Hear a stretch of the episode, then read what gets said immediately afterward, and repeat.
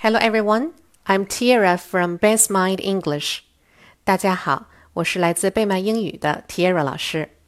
今天呢，我们讲的故事是 Jane wants a pet. Jane 想要一个宠物。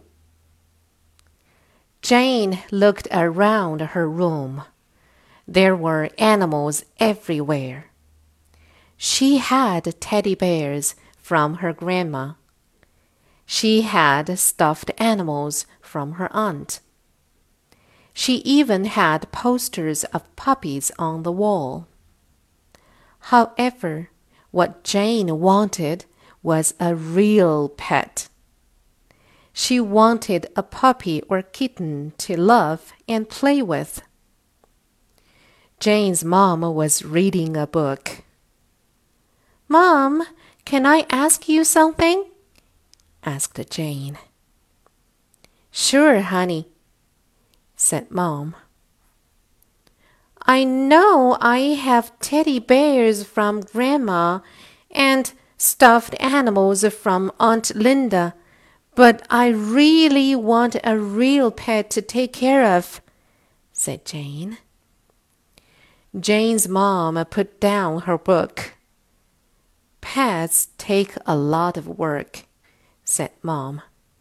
And they are part of the family for many years.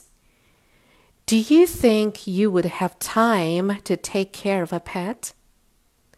You should think about it.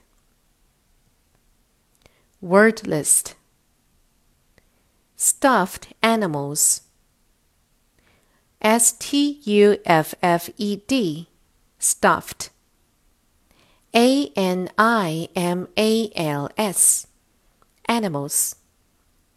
Stuffed animals means soft toy animals. Posters. P O S T E R S. Posters. Posters means large pictures.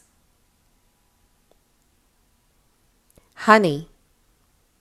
H O N E Y, honey. Honey means a name parents often call children. 好了，今天的故事就到这里了，晚安喽。